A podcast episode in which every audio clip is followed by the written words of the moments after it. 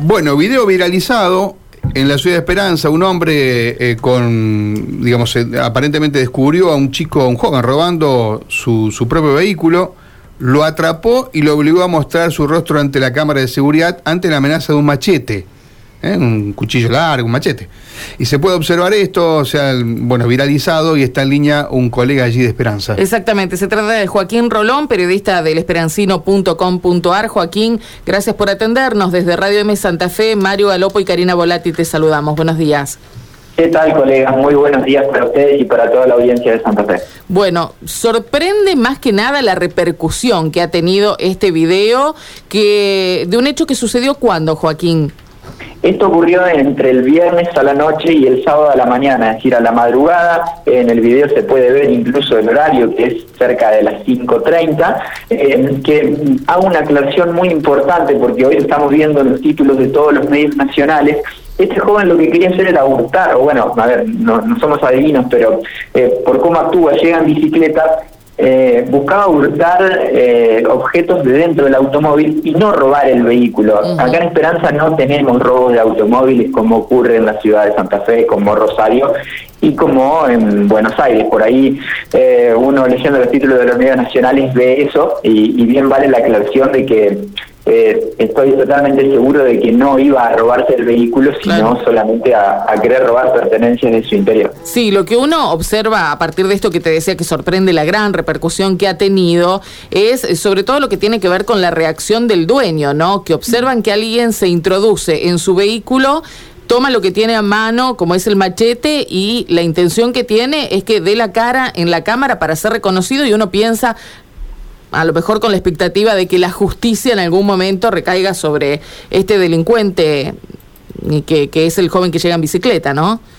Sí, tal cual. Eh, yo creo que la viralización del video tiene que ver con eh, el reflejo del cansancio y hartazgo de la sociedad ante una justicia que hoy quedó obsoleta por las leyes actuales que tenemos, ante eh, la famosa puerta giratoria que hoy ve la gente, a la que nuestra ciudad no es ajena y que pasa en todo el país, porque acá en Esperanza también este delincuente y tantos otros eh, hacen de las suyas, eh, saben que hay una ley que, bueno, se los imputa, después hay que ver si quedan en prisión preventiva, muchas veces van eh, presos solamente un par de meses y cometen un delito grave y después los liberan. Entonces la gente hoy ya ve eso, ve que no hay solución a corto plazo y termina tomando este tipo de medidas y cuando hay justicia por mano propia la gente obviamente lo aplaude y sale incluso en defensa de estos vecinos.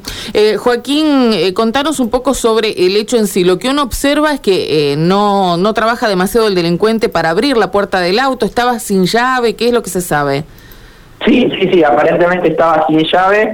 Eh, bueno, hay mucha gente que lo deja así y cada vez te diría que es menos ya en nuestra ciudad, que es una ciudad eh, todavía relativamente pequeña, eh, pero sí, al parecer este vecino lo había dejado abierto, sin embargo, se ve que estaba despierto, justamente mirando las cámaras de seguridad o algún ruido, tal vez algún perro o algo que haya ladrado, lo despertó, miró las cámaras y salió. Se ve incluso que el hombre sale descalzo y con, con el torso desnudo, y que después van llegando eh, el resto de los vecinos. Exactamente. ¿Cómo termina la historia? Más allá de lo que se ve en imágenes, que es eh, justamente el rostro del delincuente, a quien lo pone de rodillas con, con su machete y demás, ¿cómo termina la historia? ¿Llega la policía? ¿Llaman a la policía? ¿Cómo bueno, la, la policía nunca llega en ese momento porque nadie la llama. Pueden observar que hay varios vecinos viendo la situación, pero ninguno llama a la policía. Seguramente este mismo vecino, entre ellos, se pusieron de acuerdo para no hacerlo. Y reitero, esto es otro reflejo de ese hartazgo de la gente que dice, si viene la policía, ¿qué va a hacer? Se lo va a llevar y al rato lo voy a tener de nuevo acá. Entonces, eh, el escarmiento tiene que ver con eso y el y la no confianza en la policía y la justicia va por ese lado. Eh, pero sí, después de la viralización de los videos, su hija eh, nos comentaba que fue la policía a su casa. Eh, no sabemos... a la casa del, de, vamos a decir, la víctima del robo y no del delincuente. Exacto, del vecino, esto es calle Las Heras y La Valle, barrio sur de Esperanza, seguramente a hacer una constatación del hecho, a eh, hacerlo firmar algún tipo de acta o a llevarle alguna citación por parte de eh, la fiscalía. Desconocemos bien los detalles, solamente nos comentaba la hija que la policía fue a su casa, nos decía que estaban muy asustados eh, por podría pasar con este hombre y es lo que está preguntándose toda la gente, ¿no? si este hombre va a ir preso, si este hombre lo va a citar la justicia.